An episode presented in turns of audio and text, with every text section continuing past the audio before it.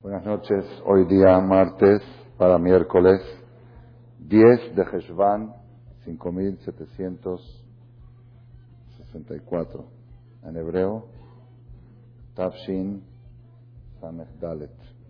Tehe Shenat Siatad Ishmaya. Que sea un año de ayuda celestial Bezat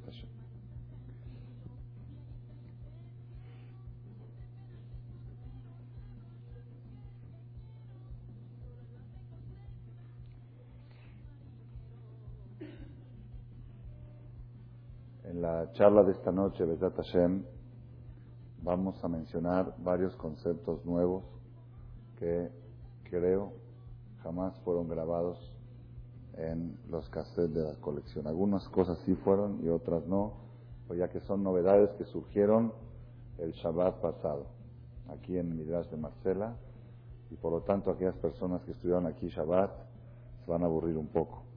Ok. Bienvenidos a todos.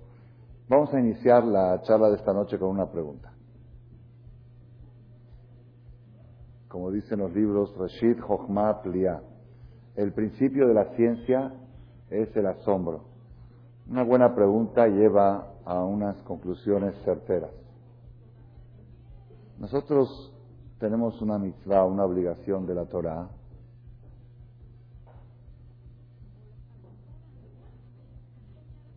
tenemos una obligación de la Torah de hacer tefilá. ¿Qué quiere decir hacer tefilá? Hacer tefilá, pedirle a Hashem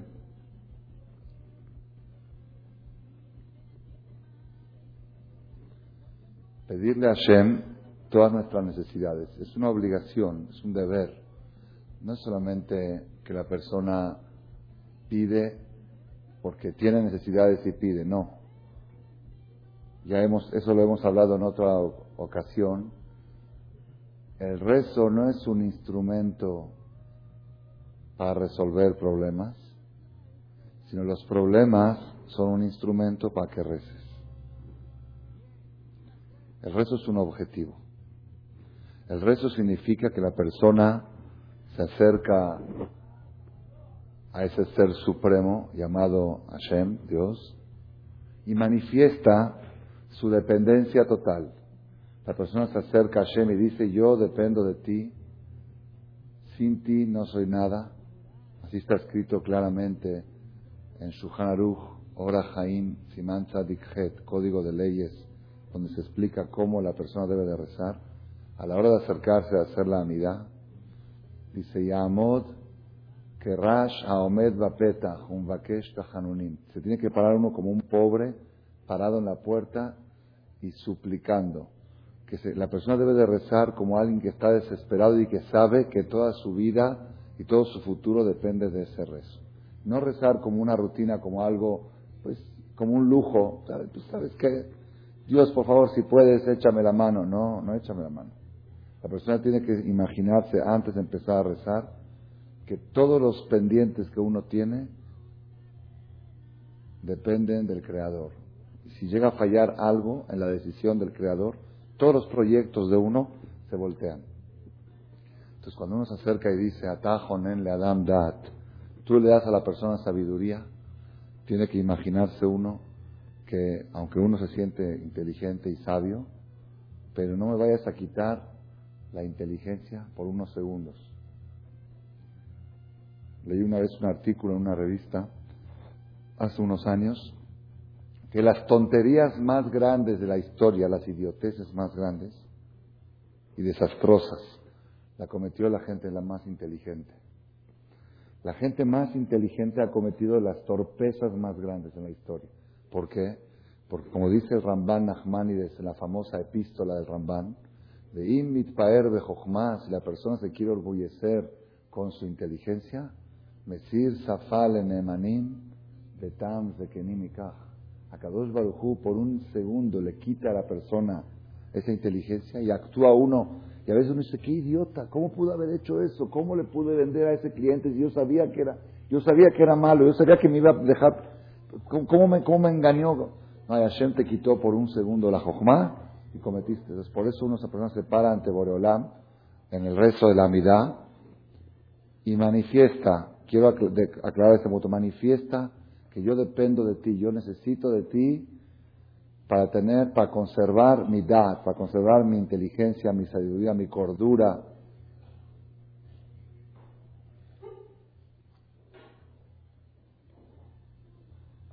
Eso es, eso es tefilá. Luego la persona le pide a Hashem, ayúdame a Shiveno, a Vino, le Torateja, ayúdame a mantenerme cerca de ti. Una persona en Roshaná Kippur se sintió cerca de Borolam, luego pasan las fiestas, uno se va distanciando, ayúdame a mantenerme cerca de ti, estoy cerca de ti, estoy más protegido. Eso es Ashivenu, Bekarebenu, acércanos, mantenernos cerca.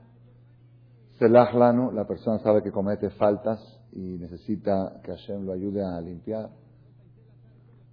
Reena Beonienu Veriva Rivenu, fíjate nuestro sufrimiento y lucha nuestra lucha. Cuando la persona dice esta verajá, la cuarta petición, Reena Beonienu Veriva Rivenu, Umaher le Gaolenu no se refiere Goel Israel, no se refiere Geulá del Mashiach, se refiere Geulá Pratit. Cualquier problema que uno tiene, cualquier litigio con algún empleado o con algún municipio, con alguna autoridad, eso es Reena Beonienu Veriva Rivenu, lucha nuestra lucha. Ayúdanos y contiende nuestra contienda. Umaher le Gaolenu.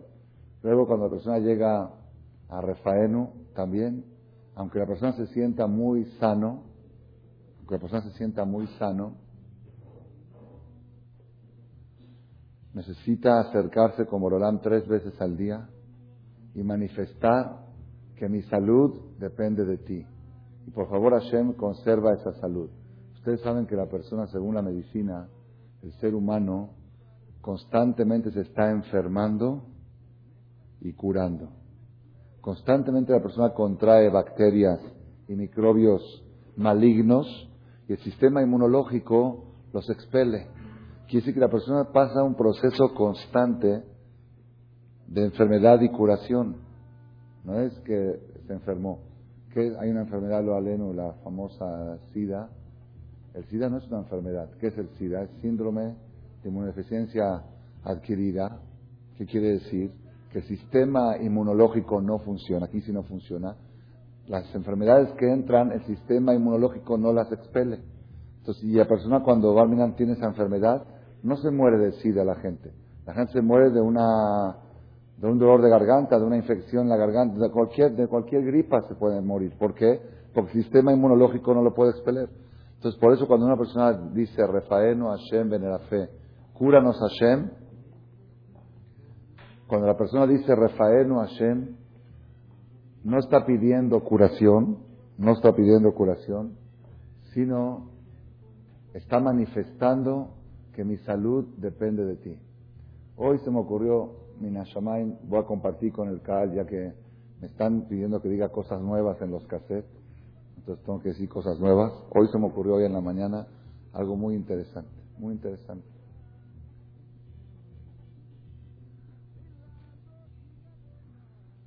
La persona cuando va a rezar la tefilá de Shachrit en la mañana, la alajá dice que está prohibido comer antes de decir Shachrit. No puede uno desayunar antes de decir Shachrit. Si el Shachrit tiene que ser en ayunas.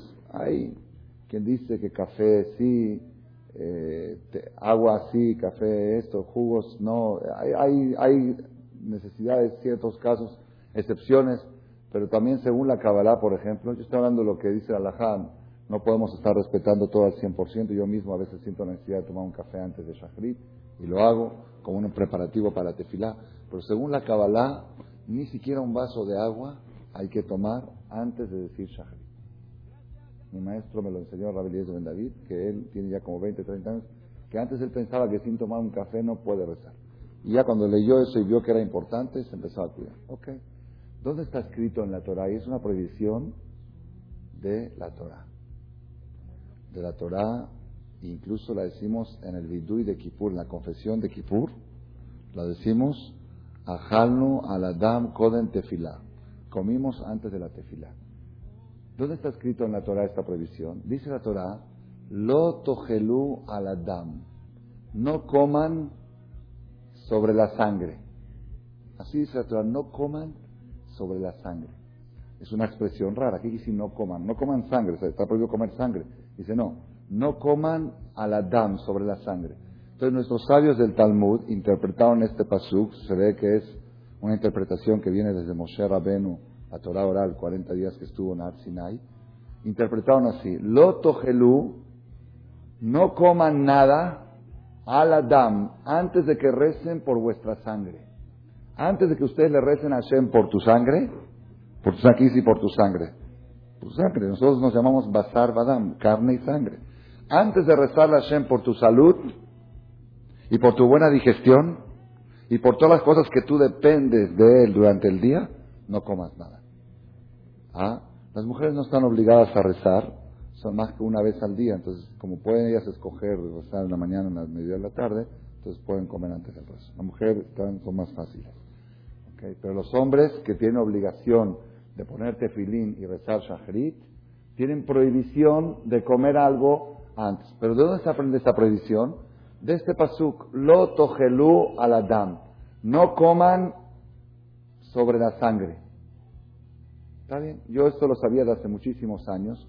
Y la verdad, sinceramente les digo, como jajam, como estudiante de Torah, me cae un poco gorda esa prohibición, no la prohibición, el aprendizaje de los jajamín, que utilizaron este pasuk, lo togelú al adam, no coman sobre la sangre. Como dice la perashá esta semana, shofech dama adam, el que derrama la sangre del hombre, adam damoy shafech Adam, el que derrama sangre, la sangre es vida. No coman antes de rezar a Dios por tu sangre, por tu vida. Se me, hacía, me caía un poco gordo esta explicación, como que no, no me embonaba en el pasuk, loto gelú al Adam, no coman sobre la sangre. Hoy en la mañana se me ocurrió, ayer tuve una necesidad de ir, acudir al doctor, me sentía un poco mal, débil, y me dijo que tiene que hacer unos estudios estudios de sangre. ¿Está bien? Estudios de sangre. Ayer en las 7 de la noche, siete y media, 8, salimos de ahí.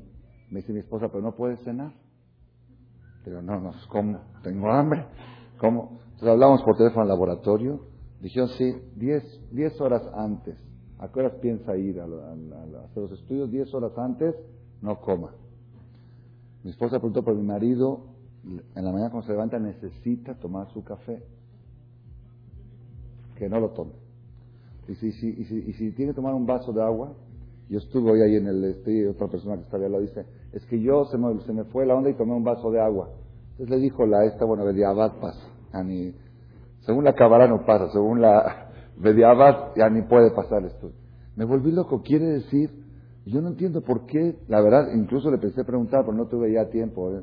¿Por qué tengo que venir en ayunas? Eran las diez y media de la mañana cuando me tocó entrar ahí al este, a que me saquen sangre.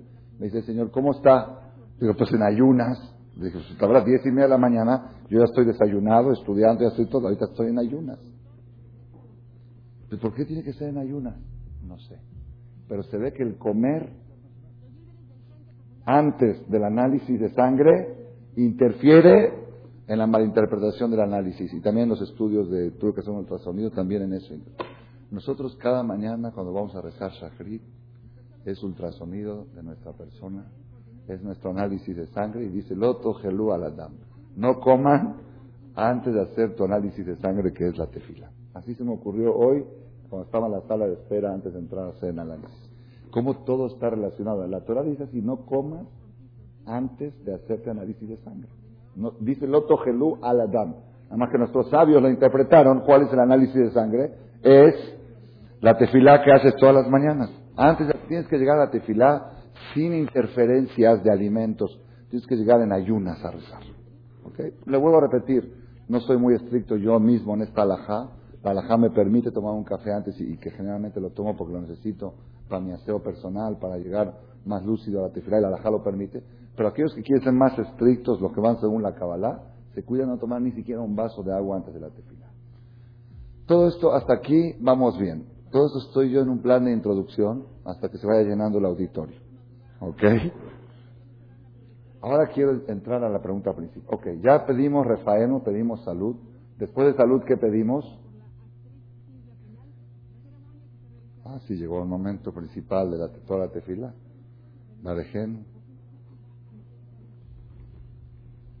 De Holma sea Denu, que todo lo que hagamos, la fabricación, la maquila, la venta, Baresh, Berajá, Ondabá, Tía Haritá, Jaim, Besabá, en Eres Israel, esta semana, a partir del sábado de la noche, empezaron a pedir Petel, Talu, Matar, Libraja, lluvias, Bareja, Lenu, Está bien. La verdad, hasta aquí todo va bien. Después pedimos Tecabe, Shofar, Gadol, Lejerutenu, Besanes, Lekabez, ayúdanos a, a reunir a todos los Yehudim del mundo que se reúnan. La verdad es como una familia que está muy separada y tanto que están separados los hermanos que ya casi ni se ven. El pueblo de Israel somos una sola familia y estamos muy dispersos, dispersos en varios aspectos, físicamente y mentalmente. Entonces queremos ya unirnos todos, Mekabes, Nirjeamo, Israel. Y ahí, según la Kabbalah, se piensa también por las, las chispas de semen que la persona desparció por todas partes del mundo, esas almas que están, también que se reúnan todas a un solo lugar. Luego pedimos a Shiva Shofetenu que Barishoná, Beyoatzenu que Batejilá. Esa petición también es muy interesante.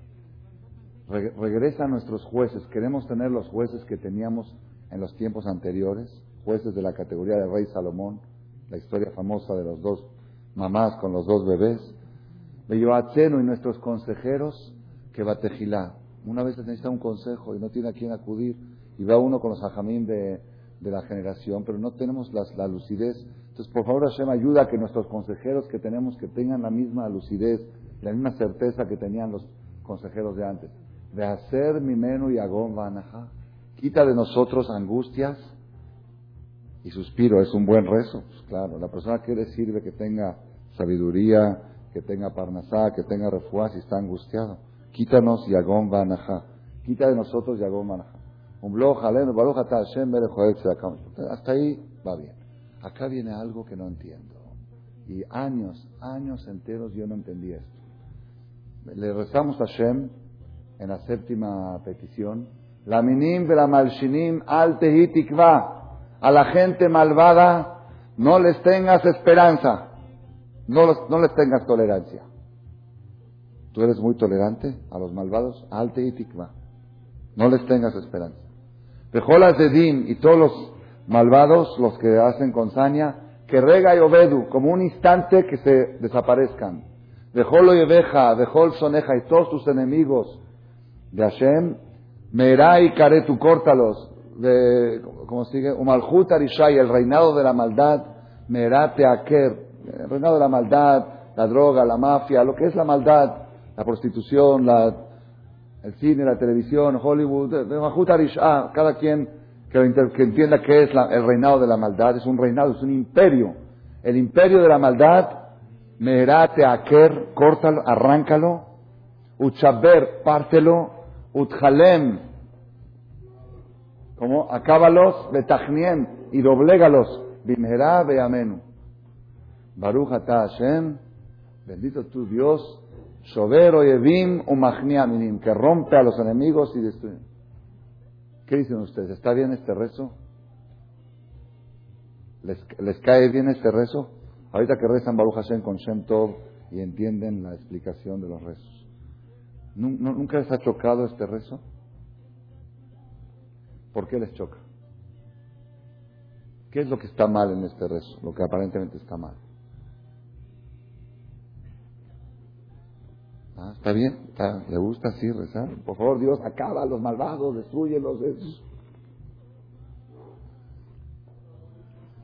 Aparte de... No, no se refiere a los goyim, ¿eh?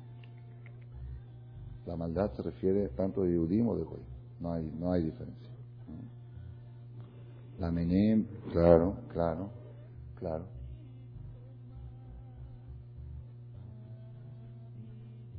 ¿Qué es lo que no les gusta a ustedes de este rezo? Lo que a mí no me gusta de este rezo.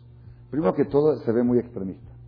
No les tengas esperanza. Normalmente uno que tiene que decir, que Dios los perdone, aguántalos, tenles paciencia, van a hacerte suba, dale chance. ¿No sería más correcto rezar así? Pregunta número uno. ¿No sería más correcto rezar así? Si tú ves a un malvado haciendo una maldad, ¿qué, qué dices? Dios, acábalo. No. Dios, ayúdalo a que vaya a un seminario, oriéntalo a que se acerque, tenle paciencia. ¿No sería más correcto rezar así? Y empezamos diciendo, no, al Shehitikva, no les des chance, no les tengas esperanza. Ya se oye extremista, primero que todo, duro, en contra. Pero número dos, esa es la pregunta más fuerte, lo que a mí me choca. Yo le tengo que decir a Dios lo que tiene que hacer.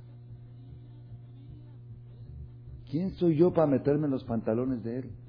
La justicia en el mundo, Él sabe lo que tiene que hacer. Es como una persona que venga y le diga al presidente Fox, mire usted a todos los delincuentes, póngalos en la cárcel, a los casos. ¿Sabes qué, Roque? Tú dedícate a lo tuyo, tú cuídate tú mismo de no ser delincuente, ¿ok? Y punto. Déjame el tema, el tema de la, del sistema jurídico y penal, todo eso, esas cosas. Tú le tienes que enseñar. Yo siento que es una falta de respeto. Es más, si un alumno llega con el moré, con el maestro, y le dice, maestro, a ese castíguelo, es falta de respeto. Y el maestro pregunta, ¿por qué quieres que lo castigue? Pues no ve cómo se porta. Pues claro, yo veo y yo sé lo que tengo que hacer, yo sé cuándo castigar y cuándo no. ¿Quién eres tú para decirle a Dios, tenles esperanza o no les tengas, acábalos, destruyelos, humíllalos? ¿Qué te metes en cosas? El rezo es para pedir cosas personales. Tú pides lo que necesitas tú, tú pides, pero ¿qué estás pidiendo? Justicia. ¿Quién es? ¿Está bien? Me la tragué. ¿Saben qué dije? Dije esa en realidad, esa, esa verajá, en, la, en Shmoná Esre, la Amidad son 18 verajot, pero esa es la 19. Esa la agregaron después. Dije, bueno, pues esa no es la original. El texto original de la Amidad no llevaba esa verajá. Pues sigo la próxima, me la salteo, sigo la, no me la salteo, la digo, pero sigo la próxima. Bueno, eso es otro tema, son unos jaot, eso hay nafkamina y rasheteboda. Viene la otra, la que sigue, la octava, que dice, al atzadikim, de al hasidim, la gente buena y los hasidim, y esos que cuidan el Shabbat, que son kosher y que son hasidim, ¿saben qué, qué diferencia de tzadikim a hasidim? Tzadikim son los que cuidan, tzadik, que, el que cuida lo mínimo que le exige la religión. ¿Y qué es hasidim? Los que hacen hasid. Hasid es el que hace más de lo mínimo. Más del, yani no exacto lo que le obliga la ley. Por ejemplo, el Shabbat entra al 10 para las 6, las velas son cuarto para 6, él enciende las velas 20 para las 6. ¿Por qué? Para protegerme un poquito más. Aunque la alajá me permite al cuarto, yo al 20 la enciendo. Eso es Hasid. Shabbat sale a tal hora, me quedo 10 minutos más con el Shabbat. Esos son Hasid. La persona que trata de no demostrar, de hacer las cosas no lo obligado, hacer más de lo obligado. Eso es Hasid. En palabras modernas, esos fanáticos. Esos fanáticos. A la son los religiosos y Hasidim son los fanáticos. Así en palabras modernas. A la tzadikim, a la hasidim, al sherita mejavet Israel y a todo el resto de tu pueblo Israel. Al peletat betzofreem, los morim, los que enseñan a los niños. Al gereat tzedek, los conversos que se convierten conversiones verdaderas de aleno y sobre nosotros, ya ni por si nosotros no pertenecemos a ninguna categoría de esa, ni tadikim, ni hasidim, ni, ok. ¿Qué te pedimos? Y emuna rajameja Hashem lo que no apiádate Hashem, ¿está bien? ¿Hasta ahí va bien? ¿Qué más sigue? Veten sahar tov, lejol abotejim beshimcha beemet, y dales buena recompensa, dale buena recompensa a todos aquellos que tienen fe en ti, una fe verdadera, una fe sincera aquellos que tú sabes que son verdaderamente botejim beshimcha, a esos dale buena recompensa. Eh, ¿Cómo sigue? Ayúdenme, por favor. ¿Cómo? Besimcha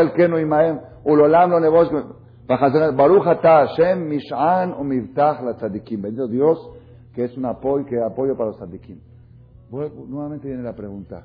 ¿Tú le tienes que decir a Dios qué tiene que hacer con los tzadikim? Él sabe a los sadikim cuándo les tiene que dar y cómo les tiene que dar y cuánto les tiene que dar. Y aparte, tú dudas, dudas de que Hashem a los sadikim les va a quedar mal. Como que estás dudando, sabes que Hashem, por favor Hashem, a los buenos que les vaya bien. No vayas a hacer injusticias. Y a los malos que les vaya mal, eso lo dijimos antes. Es una, es totalmente, aparentemente una grosería esa parte del rezo. Es la única parte del rezo que no entiendo. Todas las demás yo estoy pidiendo cosas para mí. Yo pido salud, pido dad, pido teshuvah, pido refuá, pido eh, cabeza ajeno, pido y todo Jerusalén, todo estoy pidiendo algo que yo necesito. Pero hay dos peticiones que yo estoy pidiendo a Dios que haga justicia. Que le vaya mal a los malos y que le vaya bien a los buenos. ¿Yo qué tengo que ver con eso? ¿Cómo? Este es el tema, Rabotá, este es el tema, la primera pregunta y es una de las preguntas más fuertes que quiero abordar. Si esta ahorita vamos a explicar la noche de hoy. Y van a ver ustedes qué trascendental es este tema. Nosotros leímos en la Perashá de la semana. Entonces la pregunta es esta, la pregunta concreta de esta noche y la más fuerte de todas es cómo me puedo parar yo ante el Creador a pedir dentro de mis necesidades, a pedirle que Él sea justo, que sea bueno con los buenos y malo con los malos. Esas cosas son cosas de Él. Yo, es falta de respeto hacerlo. Nosotros leímos en la perashá de la semana pasada, la segunda perashá número 2 del Pentateuco, leímos uno uno de los desastres ecológicos más grandes que hubo en la historia. En el año 1656 de la creación sucedió, ¿cómo se llama ese desastre? Mabul, en hebreo se llama Mabul. Mabul, Mabul quiere decir un torrente, cuando es un torrente de agua muy fuerte, se llama Mabul. Cuando llueve fuerte se dice, de Mabul, es Mabul. ¿Cómo se traduce en español Mabul? ¿Ah? ¿Cómo se dice en español? Diluvio. ¿Alguien sabe qué quiere decir la palabra diluvio? ¿Qué es diluvio? ¿De qué, de qué raíz viene? ¿De qué, ¿Cuál es la raíz etimológica de la palabra diluvio? Cuando algo se diluye, el agua cuando diluye un pedazo de algo, de materia, se llama, eso es diluvio. ¿Por qué se llama diluvio? La Torah nos cuenta que el diluvio no fue solamente que el mundo se ahogó en agua, ¿no? El mundo no se ahogó en agua. El mundo se diluyó. La Torah dice, Vaimach et kolaikum asher al alma. Vaimach quiere decir, se diluyó toda la existencia que había sobre la tierra. Me Adam, hombres, animales, reptiles, aves.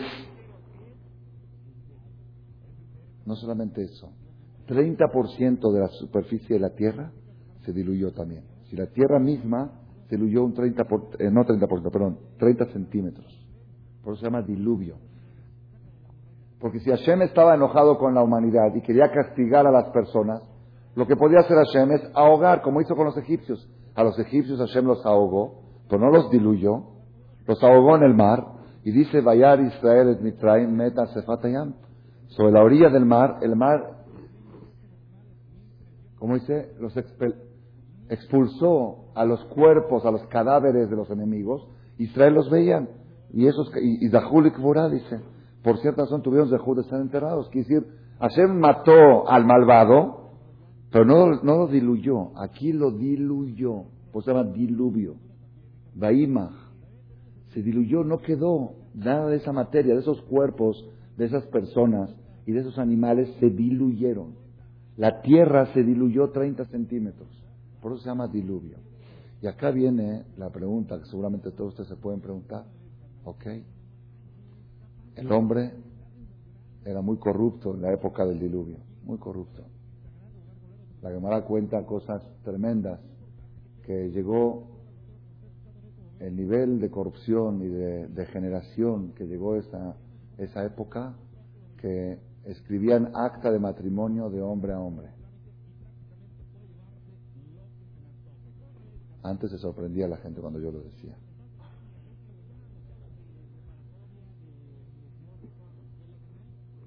San Francisco. Una persona me enseñó un artículo que hay una sinagoga reformista en Los Ángeles que hace matrimonios de hombre con hombre. Por su lado el hombre le prometió y el otro hombre le prometió, se prometió. Barminan. Otra cosa que hacían, que eso sí, hoy en día creo que no existe, que vendían carne humana en la carnicería. Canibalismo, pero vendían carne. ¿Quieres carne de res, de ternera? O de, o de gringo, o de americano, o de europeo, o de ojos azules, o de cuál quieres, de carne más tierna, más dura. Hoy en día eso no, no, se, no se acostumbra, pero sí hay gente que vende, hay gente que vende, la Gemara dice, todo el que avergüenza a su compañero en público es como que lo asesina. Hay gente que vende la carne de su suegra o de su nuera o de su cuñada en público. ¿Ok? Pero en el lenguaje del, la corrupción que había en el diluvio fue algo, en esa generación fue algo tremendo. ¿Ok? Uno dice, bueno, está bien. Eran tan corruptos, había robo, había hurto, había todos los pecados. Asesinato, idolatría, todos los pecados.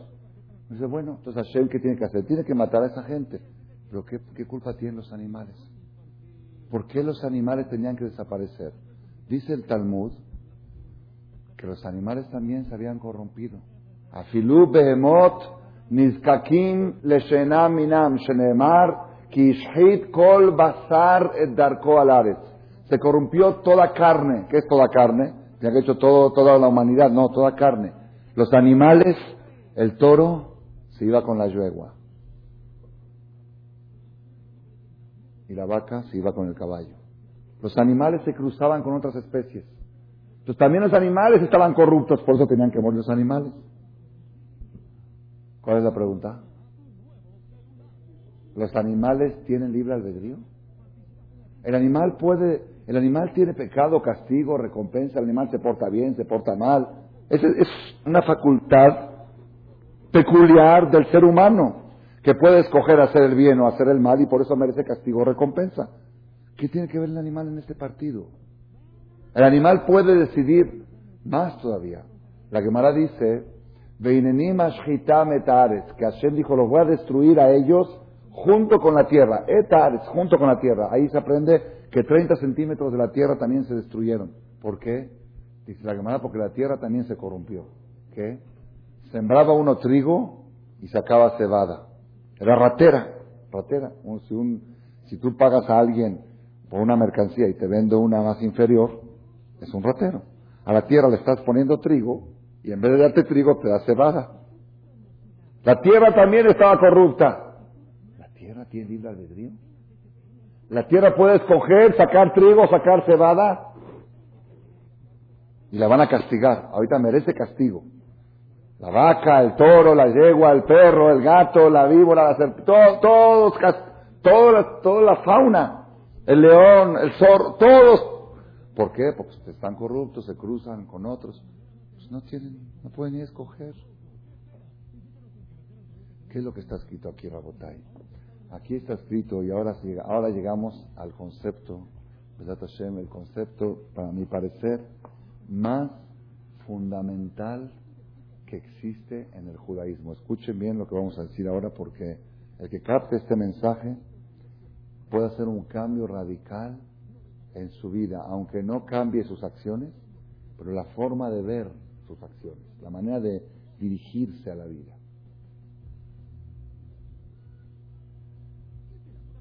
El judaísmo nos enseña uno de los secretos más relevantes de la historia. ¿Cuál es?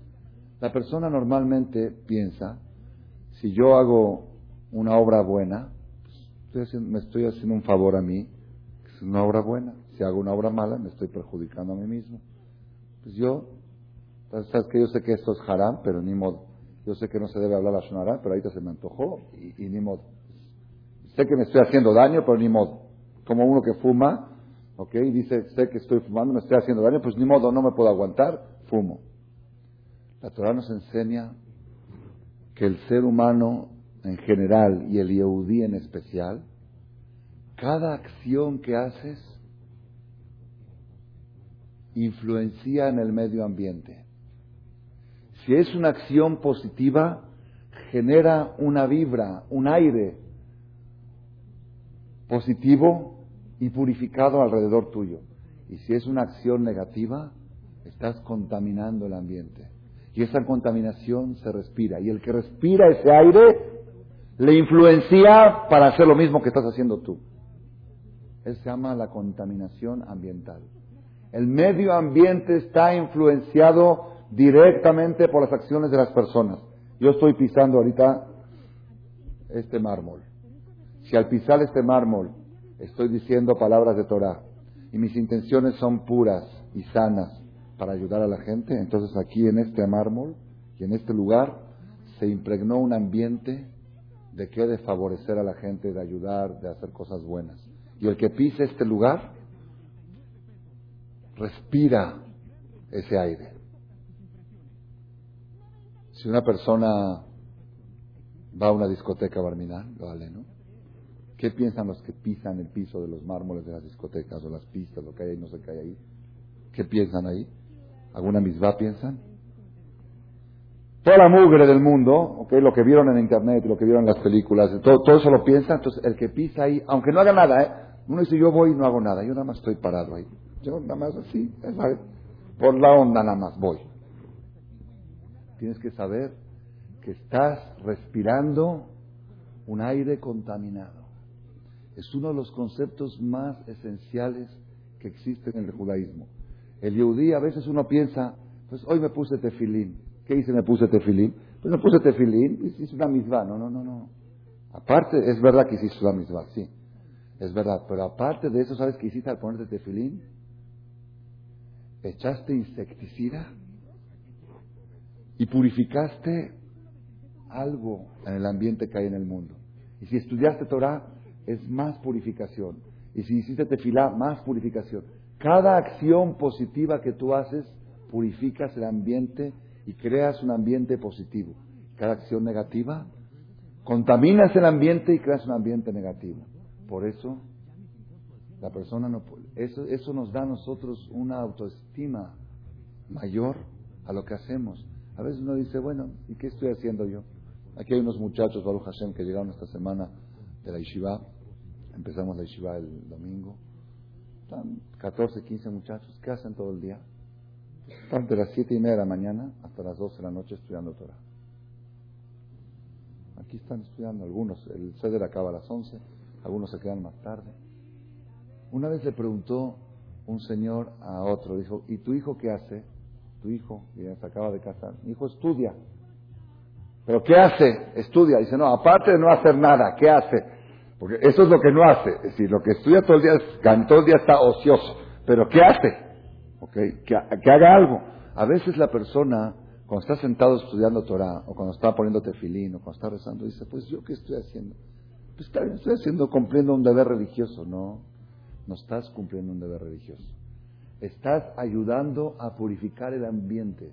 Rabí Israel Salanter, un gran rabino de hace más de 100 años, dijo, un Bajur Yeshiva que está sentado en la Yeshiva y se está esforzando para estudiar un poco más de Torah, ayuda a que otro judío en París, que estaba a punto de asimilarse, cambie de parecer y no se asimile. Oye, pero ¿qué tiene que ver?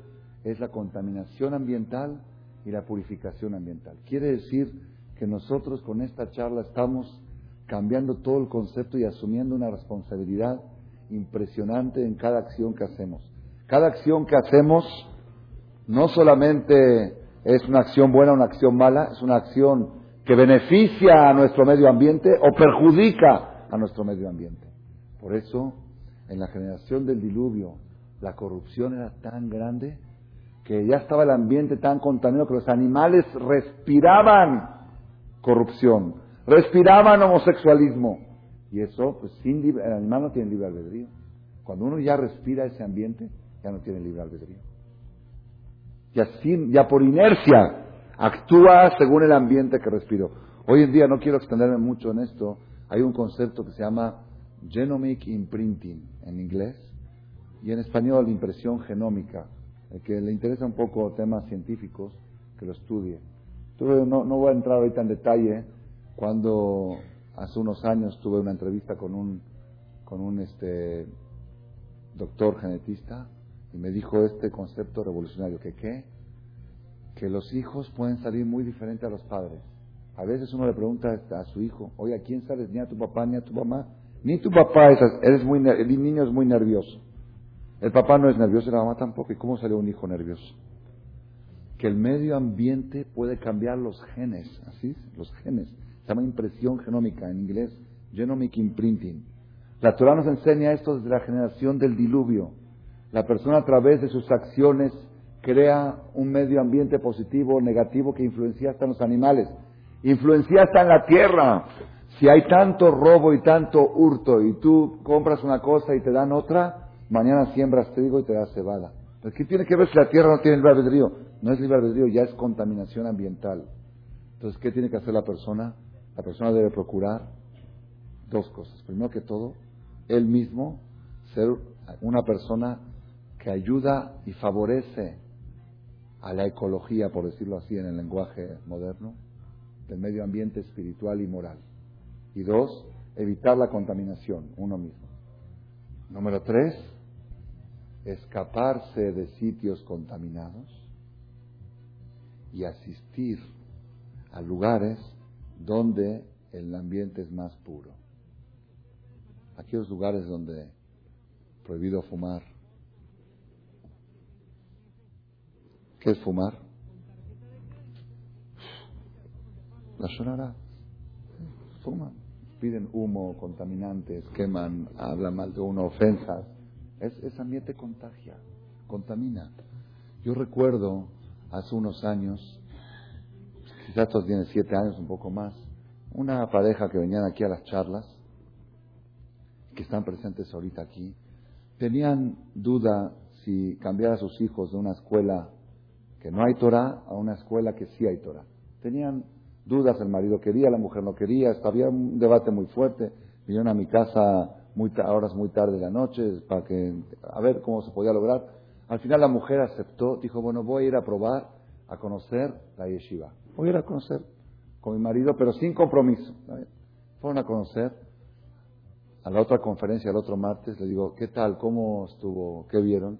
Dice, la verdad, Jajam dijo a la señora que se oponía. Dice, tengo que reconocer, yo soy sincera, tengo que reconocer. Dice, hasta el portero se ve más educado. Bueno, pero el portero no estudia en la yeshiva. ¿Cómo puede ser que el portero de la yeshiva sea más educado que el portero de otra escuela? ¿Cuál es la respuesta? Lo que se respira. Se respira, la educación se respira. El ambiente. Así me dijo esa señora, dice, dice, entra uno y respira educación, respira valores, respira moral. Y otros lugares entras y respiras falta de respeto y respiras ofensas y respiras la sonará y otras cosas más. Esto es Rabotai.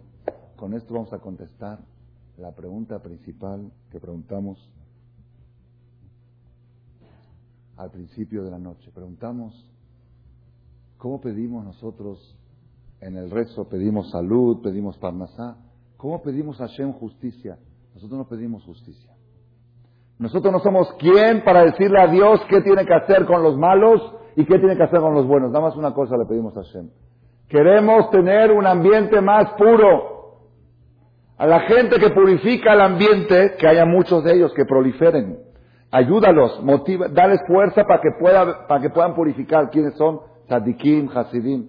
Y a esa gente que contamina el ambiente, pues sácalos del paso. No sé tú, si quieres crearles otro mundo, haz lo que quieras. Yo no estoy diciendo justicia. Justicia tú sabes lo que tienes que hacer, pero a mí me hacen daño. Así como te tengo que pedir yo por mi salud, te tengo que pedir por mi parnasá, te tengo que pedir para tener un ambiente más puro, que yo respire aire más puro y que mi, para que mi conducta, y tenemos que saber el mundo en que estamos viviendo, hasta dónde llega, hasta dónde llega el tema este. Ustedes saben que lo más sagrado que tiene el pueblo de Israel es el Sefer Torah, ¿o no? El Sefer Torah, hoy en día no tenemos algo más sagrado que el Sefer.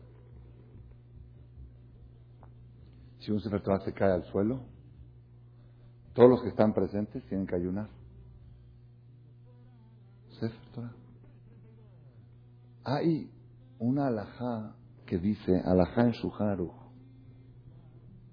un Sefer Torah que lo escribió un rasha, un rasha min, una persona que no cree en lo que está escrito en la Torah.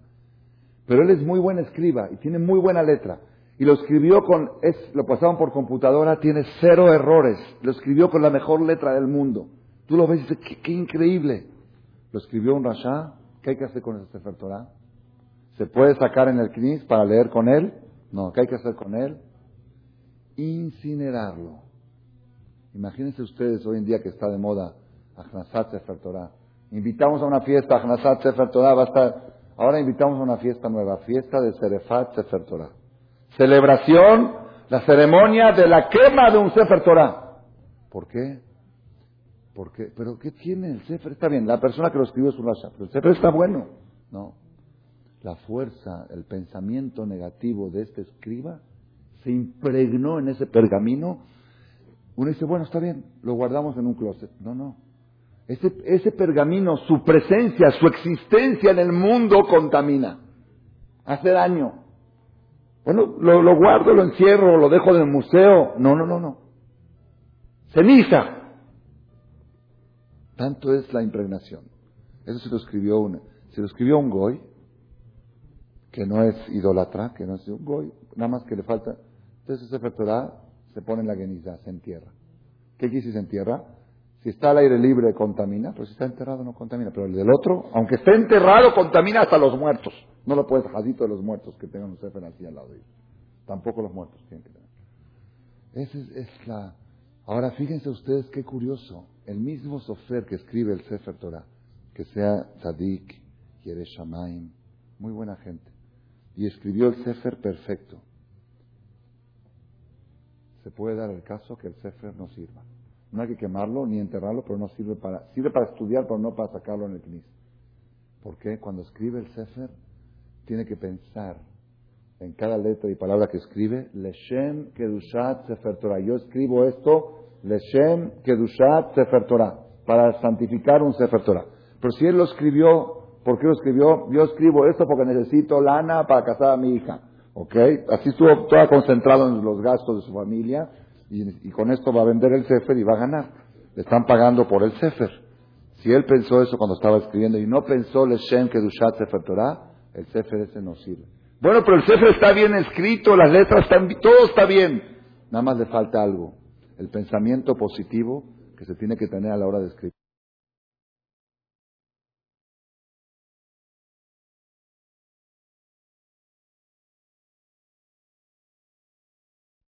han dado.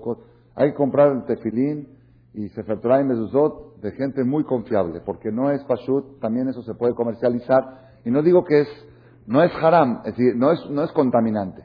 No es contaminante, pero tampoco ya no tiene la fuerza positiva que tiene un Sefer Torah, por la falta del pensamiento positivo.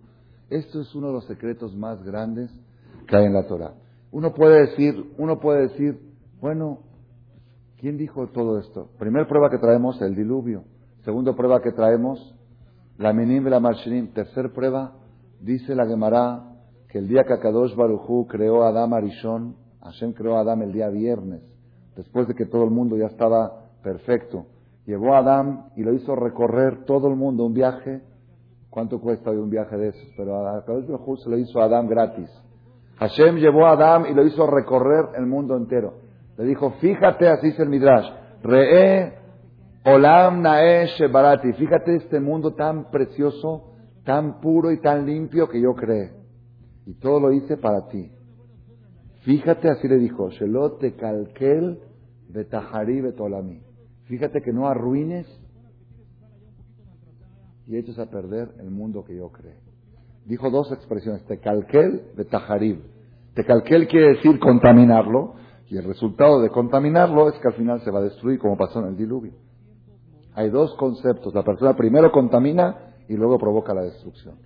Antes de cualquier destrucción, antes de cualquier enfermedad, antes de cualquier muerte, antes de cualquier desastre ecológico o sísmico, telúrgico, antes de eso precede un kilkul. Kilkul quiere decir una contaminación moral. La persona por medio de su contaminación contamina el medio ambiente y eso provoca todas las enfermedades y todas las destrucciones. Y esa es la responsabilidad que tenemos de cada acción buena que hacemos favorecemos al mundo y cada acción negativa.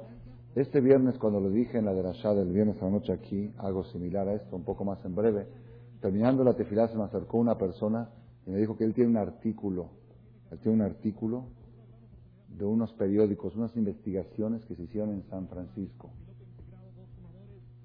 que en los, las selvas, las junglas que están alrededor de San Francisco, los animales se cruzan con otras especies.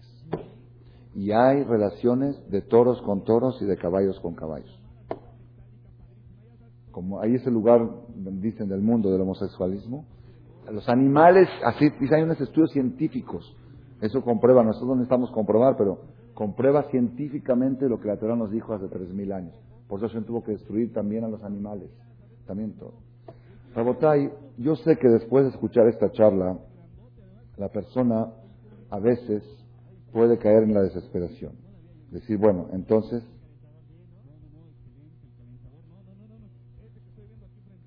sinceramente, no tenemos chance. ¿Por qué? Porque aunque yo sea muy bueno, el mundo, primero que todo, ¿cuántas personas vienen a escuchar la conferencia de Marcela? Esta charla, ¿cuántas personas la saben? Somos pocos. Si todos nosotros decidimos a partir de hoy dejar de contaminar y purificar el ambiente, ¿va a servir de algo? Si todo está contaminado. El 99%, punto 99 del mundo es contaminación. La gente todo el tiempo está contaminando. Con la sonará, con pecados, con faltas, con, con todo lo que es contaminante. Y estamos diciendo que cuando el ambiente está contaminado, ya no hay libre albedrío. Hasta los animales que no tienen libre albedrío se corrompen por, por, naturaleza. Entonces prácticamente, y la verdad la pregunta es seria, porque aún sin escuchar esta charla, muchos padres hoy en día sienten que la próxima generación ya no tiene chance. No tiene chance. Nosotros mandamos a nuestros hijos a la vida casi, casi sin armas. Sin armas. O con armas obsoletas. A pelear contra todo. Todas en contra. Un hijo que quiere ser perfecto. Si tenemos un hijo que quiere llevarse bien con su suegra, con su... no se puede, no se puede. No se puede. Está el ambiente contaminado. Ya es raro, es raro ver. Mira, mira esa nuera cómo se lleva con su suegra, cómo la respeta. Qué curioso curioso, qué raro. Incluso a veces piensan que es idiota, la, nuera es una idiota porque no sabe pelear, o la suegra es una Una de las dos está mal de la cabeza. Porque no va, no, no, no, no, no va con el ambiente. El ambiente es estar siempre en riña. Una persona me dijo, si, si la verdad seguimos en paz, la vida es muy aburrida. En ese ambiente que vivimos, en esa contaminación ambiental que vivimos, ¿qué chance, qué probabilidades de éxito moral y espiritual tenemos nosotros y nuestros hijos. Ese es el punto terrible de esta charla. Que uno sale y dice, bueno, levanto las manos. Y créanmelo que a veces, a veces uno cae en la desesperación. Se respira y se contaminan y todos se contaminan. Los la contaminación es pareja. Una persona puede ser muy llevar una dieta muy buena, en su casa no se fuma, hablando en la materia ecológica, del smog, en su casa no fuma, sale a la calle, respira humo. Entonces no puede uno, no puede, ¿qué tiene que hacer?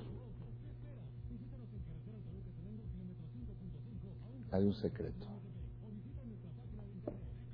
¿Ah? Hay un secreto. El diluvio tuvo una esperanza. ¿Cuál fue? La Teba de Noah, el arca de Noah. Hay que refugiarse en el arca. En el único lugar que Noah lo creó, se tardó 120 años en fabricarlo, como, como haciendo un Sefer Torah, con pura purificación, pensamientos purificantes y desinfectantes. La Teba tenía esa fuerza. A, Noah, con su sabí que era, construyó él mismo con sus manos la Teba y le creó un ambiente repelente a todo lo que es contaminación. Dijo aquí un amigo de, Caracas que está aquí presente, el señor Alberto Alfón, que tenga bienvenida aquí. En Shabbat dijo unas palabras en público y la Torah dice que Noah puso por dentro y por fuera chapopote, le puso a la Teba, ¿para qué? Para evitar impermeabilizaciones. Así dice la Torah. Pero dijo él que también eso simboliza algo. Que si él hizo un material aislante para que toda la influencia de afuera no pueda entrar adentro. Y que toda la influencia positiva de adentro se quede concentrada ahí adentro. por eso puso por fuera y por dentro. Tenemos que buscar nosotros una solución al problema de la contaminación ambiental. Purificar el ambiente sería lo mejor. Si se pudiera lograr que la gente deje de contaminar es lo mejor y es lo que tratamos de hacer los hajamim, ayudándole a la gente, explicándoles la importancia de hacer mitzvot y dejar de hacer averot. Uno dice, bueno, pero es que tiene, yo no estoy contaminando, yo subo en coche en Shabbat o no contamino, mi carro pasó verificación, ¿ok? Como me dijo una persona, yo soy Shomer Shabbat, que tengo un carro especial para Shabbat, lo uso nada más en Shabbat. Tiene dos, uno para entre semana y uno dijo Shabbat Kodesh. Le dije, está muy bien, muy buena idea. Ese carro lo tienes que usar para ir el viernes en la tarde al Quiní y dejarlo ahí y para regresarte el sábado en la noche a tu casa. Ese es el carro dijo oh, Shabbat. Pero uno dice, eso no es contaminación. Yo no, hay otras cosas, sí, homosexualismo, eso sí, pero esto no es contaminación, eso es religión. Tenemos que saber un secreto. Es como aquel que va con su carro con el escape abierto y sacando humo y lo para la policía. Dice, infracción, está contaminando. ¿Qué contaminando? Yo estoy acelerando nada más, yo no estoy contaminando, yo estoy viajando. Señor, usted está contaminando. No, este, este humo no contamina, dice él. Yo, este humo, yo tengo mi criterio. A ver, demuéstrame lo que contamina. ¿Sabes qué, Roji? No, el policía no estudió ecología y el chofer tampoco. Hay gente experta que saben qué contamina y qué no contamina. Solamente Boreolam, solamente el creador del mundo, él sabe qué acciones infectan al mundo y qué acciones desinfectan. Hashem nos dijo, el ponerte tefilín desinfecta, estudiar Torah desinfecta, hacer Jerusalén infecta. Él sabe. Y si él sabe y tú vas en contra de la ecología, ya es una infracción. No puedes tú usar tu criterio propio en materia de contaminación. Mi maestro la viuda de Shlita, él nos contó cuando él era soltero de Bajur y Shiva, él fumaba dos cajetillas de cigarro al día, 40 cigarros al día. Y a pesar de que había escuchado de que hacía daño a la salud y había leído libros, dicen que no, que sí, que no, hay discusión entre los doctores. Él se apoyaba siempre en los doctores que decían que no hace daño a la salud. De repente un día dejó de fumar. De repente. ¿Qué pasó? Leyó un artículo que el humo del cigarro hace más daño al que lo inhala que al que lo expele, que al que lo fuma. perjudica más al otro que al que lo fuma. Entonces dijo, bueno, yo de mi vida probablemente puedo decir, arriesgo mi vida y fumo, pero ¿cómo yo puedo arriesgar la vida de los demás en este momento? Yo me acuerdo que él llegó a la yeshiva cuando prohibió fumar en la yeshiva y dijo, no podemos estudiar Gemara Babakama, donde habla de daños y perjuicios, y está constantemente dañando al prójimo. Y en ese día prohibió el cigarro en la yeshiva. Un ejemplo. Entonces la persona tiene, a veces uno dice, bueno, yo mi vida, yo me vale, yo no, ok, te vale tu vida, pero ¿quién eres tú para contaminar el ambiente? Es un punto. Si quieres tú, la Gemara dice a aquella persona que se le antoja hacer pecados, si se la Gemara, que se vaya al desierto, si se la Gemara, y que peque allá. ¿Qué quiere decir? Es común decir, ¿cuál es la idea? La idea es si tú quieres destruirte, destruyete solo, pero no destruyas a los de alrededor. Y el ser humano no es así. ¿Qué hizo Eva después de que comió del fruto? ¿Ah? Le dio también a su marido. ¿Por qué le dio a su marido del fruto? A ella se le antojó. Así dice, no se aguantó el antojo. ¿Está bien? Pero tu marido no se antojó. ¿Por qué le tienes que dar a tu marido? ¿Saben por qué le dio al marido o no saben? ¿Ah? Dijo Eva, por si es cierto que me voy a morir, pues que se venga él conmigo también. No quiero que se case con otra, que Hashem le cree otra. ¿Sí? Mira hasta dónde puede llegar. La persona a veces dice, yo, ya yo contamino, me contamino a mí, me ahoga a mí, ahoga a todos los demás conmigo. No, si te quieres ahogar, ahógate solo. Volvemos a la pregunta inicial, no inicial, la pregunta final. ¿Qué hacemos para enfrentar la contaminación ambiental. Rabotay, hay un pasuk en la perashá de la semana, donde habla del diluvio, que nos puede dar una respuesta a esta pregunta. Mi hija chiquita llegó de la escuela del kinder, me dijo, papá, Hashem va a mandar un diluvio. Le dije, no, hija, Hashem ya prometió que no va a volver a mandar. Ahí dice que Hashem juró que va a sacar el arco iris. Porque la mora le contó que Hashem le dijo a Noah y mi hija se lo imaginaba como que Noah está aquí y ya está la teba, tenemos que meternos. Ok. Dice, y aparte la mora me contó de Yonah. Dije, Yonah, eso es en Kippur. Yonah es en Kippur, ¿verdad? no? Yo no entendía. Hasta que mi esposa dice, no, es que se refirió a la paloma, Yonah, que la que mandó Noah para ver si las aguas ya se habían... Cuando Noah quiso saber si ya habían bajado las aguas, si ya estaba seca la tierra, mandó la paloma. La moral le contó de la paloma. Y dice la Torá que cuando mandó Noah la paloma por primera vez, Velo leja fragla, vatasho vela velateva.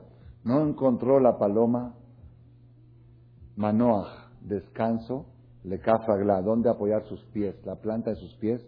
Quería, quería reposar, entonces ¿qué hizo? Regresó a la teba. Como no tenía dónde descansar, estaba todo inundado, regresó a la teba.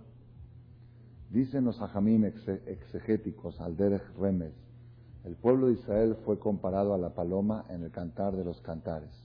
Pitjili, Ajoti, Rayati, Yonati, Tamati, mi paloma. ¿Por qué fue comparado a la paloma? Mi hermana, mi compañera, mi paloma. ¿Por qué fue comparado a la paloma? La paloma es el único ser en el reino animal que es fiel a su pareja. No hay matrimonio de toro con vaca. El toro hoy con una vaca, mañana con otra. Es decir, no, hay, no hay sistema, es, nada más para conservar la especie. En todo el reino animal no existe el concepto matrimonio más que en palomo y paloma. Entonces, por eso el pueblo de Israel fue comparado a la paloma, porque le es fiel a su pareja. Hicimos un pacto de matrimonio con Boreolam, por eso Hashem dice, tú eres mi paloma. Y la paloma Loma Tsea Hayoná, el pueblo de Israel comparado a la paloma no encuentra manoah, no encuentra descanso leja fragla, la planta de su pie. ¿Qué quiere decir la planta de su pie? El pie es el fin del cuerpo. Dicen los comentaristas, la planta del pie, cuando hablamos de la planta del pie se refiere al fin de la historia. Lo que se llama en lenguaje talmúdico Ikvetadim Shihá. En la época última de la historia, que es la que Estamos casi, casi seguros que es la que estamos pasando ahora por los signos que nos da la Torah, donde dice que los hijos van a revelar a los padres, las nueras, a las suegras y, las cosas van a, que va a haber mucha abundancia, pero no va a haber dinero para comprar las cosas, así dice. Va uno y ve el súper lleno y se antoja todo, pero no hay dinero para comprarlo. Hay tarjetas, pero están sobregiradas. Cheques hay, pero sin fondos. Son signos de la época talmúdica. Y los religiosos, dice, los que respetan Torah van a ser despreciados. Fanáticos, los negros, estos, estos, exagerados. Sí, dices, uno de los, son signos de la época premesiánica, de la última época de la historia. Veloma sea Yonah No va a encontrar la paloma, el pueblo de Israel, descanso, le cafragla en la planta del pie. Al final de la historia, cuando la persona se siente que no hay tranquilidad, no hay seguridad, no sabe uno salir a la calle, no sabe uno si regresa, secuestros, asaltos, robos, baboque. Entonces, ¿qué tiene que hacer la persona cuando ve esa situación que la paloma no encuentra dónde apoyar la planta de sus pies? Batasho velav el ateba. Regresar a la teba. ¿Qué quiere decir teba? Teba quiere decir una caja. Teba, el arca fue llamado teba. Pero teba también quiere decir Tevot Atfilá, la palabra de la tefilá se llama Teba. Una palabra en hebreo se llama Teba. Tiene que regresar el pueblo de Israel a la Teba. La Teba quiere decir a la tefilá. Tenemos que saber que una de las arcas que tenemos cuando la persona viene a rezar al Betacneset, que ayuda más, o si uno reza en su casa, tiene que uno que sentirse que se está aislando, se está desprendiendo de este mundo y está entrando a un lugar mucho más puro y eso ayuda a desinfectar, a desintoxicar toda la intoxicación moral que tenemos encima. La tefilá es una, batasho velabra te va a volver a la teba. Esa es una teba. La otra teba que tenemos el pueblo de Israel, y eso se me ocurrió este Shabbat en la Drashá de Surash Lishit, en una canción que cantamos. Es una origen ashkenazí, pero ya la adoptamos nosotros también. Dice, Yonamatza bo manoach, vesham yanuhu yegie koach. Yonamatza, la paloma encontró en él, en el Shabbat, encontró descanso. La paloma en el pueblo de Israel, una de las arcas que tenemos, uno de los lugares desinfectantes, desintoxicantes que tenemos, son las 26 horas que hay desde el viernes a la noche hasta el sábado en la noche. La persona por medio, más que, que sabia que era la Torah, desde aquellos tiempos, por medio de las leyes de la Torah, la persona subconscientemente, sin darse cuenta, se desconecta de todo, de los celulares, de internet, de la computadora, de las noticias, de los anuncios. Si no circulas por la calle, no ves anuncios, no vas por periférico. Sin darte cuenta, te aíslas 26 horas y esas 26 horas que haces, vas al Knigas, Esquidush, Ciudad de Shabbat, esas 26 horas que hacemos del viernes a la noche a sábado la noche, ese es el arca de Noah para desintoxicarnos de toda la contaminación que absorbemos en la semana. Es la segunda teba que tenemos que hacer para purificarnos, para, no, para, para poder limpiar y poder seguir adelante. Y la tercera, y la tercera que también es muy importante, es la teba es la palabra del estudio de la Torah. Las palabras, teba y palabra. El estudio de la Torah. Rabotai, la Gemara dice cuando la persona siente que le están por llegar problemas, así dice la Gemara. Yarutz lejadre Torah, que se escape, así dice, a los refugios de la Torah. La Torah es como un refugio. Es un refugio, es una teba, es un arca. Yo se me ocurrió ayer cuando fui con el doctor. La Gemara dice así, Pele, el que le duele la cabeza, que estudie Torah. El que le duele la garganta, que estudie Torah. A veces gente me dice, no vine a la clase porque me dolía un poco la garganta, tenías que haber venido antes, o venir doble, estudiar doble. Y yo cuando lo estudiaba, ahora se me ocurrió hoy también, Hidush nuevo, no está en ningún cassette, y evidentemente lo voy a decir este fin de semana en Río de Janeiro, Belínez. Es nuevo, novedad para Sudamérica. Cuando una persona se siente mal, y siente que, le, que así se siente mal, como me estaba sintiendo yo ayer, ¿qué le dice el doctor? Tiene que hacerse estudios. Hay que hacer estudios. Es lo que hacemos aquí, estudios. Hay que hacerse estudios. Y si alguien te pregunta, ¿a dónde vas? A hacerme estudios. ¿Dónde? En Marcela 23. Ahí nos hacemos estudios. ¿Qué estudios? En la mañana dijimos que era análisis de sangre y ultrasonido, por eso tengo que llegar en ayunas. Voy a hacer shaharit, es mi estudio de la mañana. Y en la noche voy a estudiar una hora de Torah, son mis estudios. Y esos estudios la persona los tiene que hacer cuando se siente un poco mal. Y eso le va a ayudar a diagnosticar y a detectar cuál es lo que te hace sentir mal y cómo resolverlo. Moray de la Botay, tres te va de Noah, les dije hoy. Una es la tefilá en la mañana, otra es el Shabbat una vez por semana, desintoxicación semanal, y otra es desintoxicación nocturna, una hora cada noche estudiar Torah. Esas tres cosas tenemos que nosotros procurar hacerlas. Y para decirles algo más también, y ya terminar con algo bonito, la noche todo estuvo bonito, pero algo más bonito. Fíjense que eso es novedad, mamás, novedad, novedad, novedad. Ustedes saben que en Shabbat hay una mitzvah de comer pescado. Pescado. Mitzvah, aparte de carne y pollo, pescado. En las tres seudot, principalmente en la ciudad Shelishit, en las tres seudot es bueno poner pescado.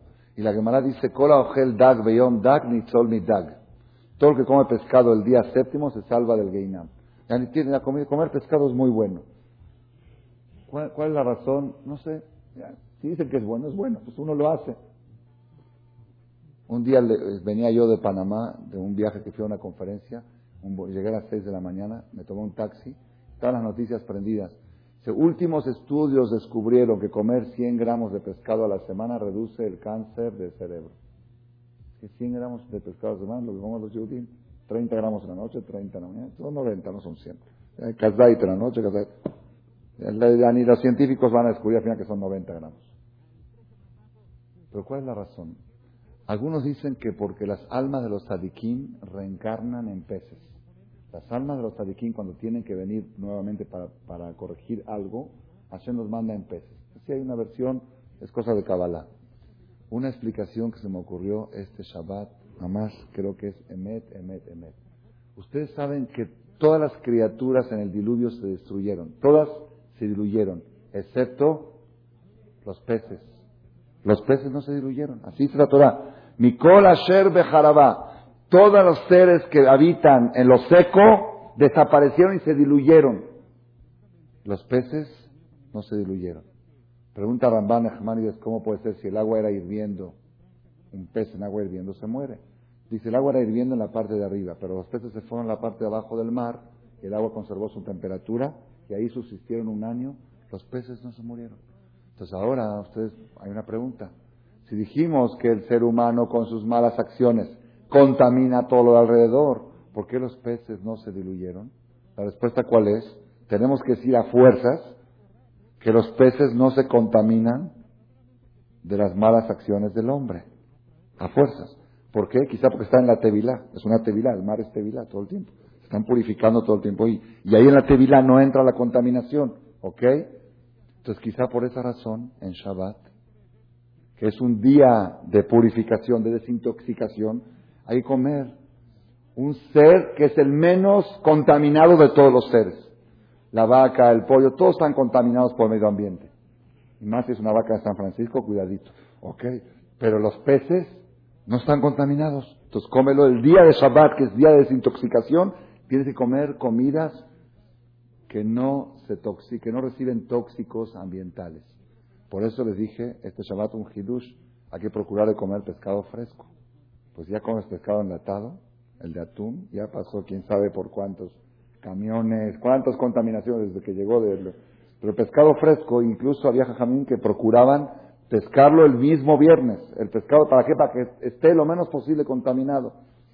Moray Botay, esta es la conclusión de la charla de hoy. Saber la trascendencia de nuestras acciones. Número uno. Por lo tanto, cada mitzvah que haces, saber que estás haciendo un favor al mundo, no nada más a ti mismo. Y cada cosa mala estás perjudicando al otro. Cuando viene alguien y te dice, es haram lo que estás haciendo, no le puedes decir no te metas en mi vida. Si yo te digo, no fumes porque contaminas, no te metas en mi vida. No, a mí me estás perjudicando. Con el haram que tú haces, a mí me perjudicas. Eso es número uno. Número dos, alejarnos de ambientes contaminados y escaparnos a hacer terapias de desintoxicación. Shahrit en la mañana, estudio de Torah en la noche y una vez a la semana, 26 horas de Shabbat Kodesh con el pescado, lo último que dijimos. Todo eso nos va a hacer que tengamos un ambiente más puro para poder seguir creciendo y superándonos. Amén.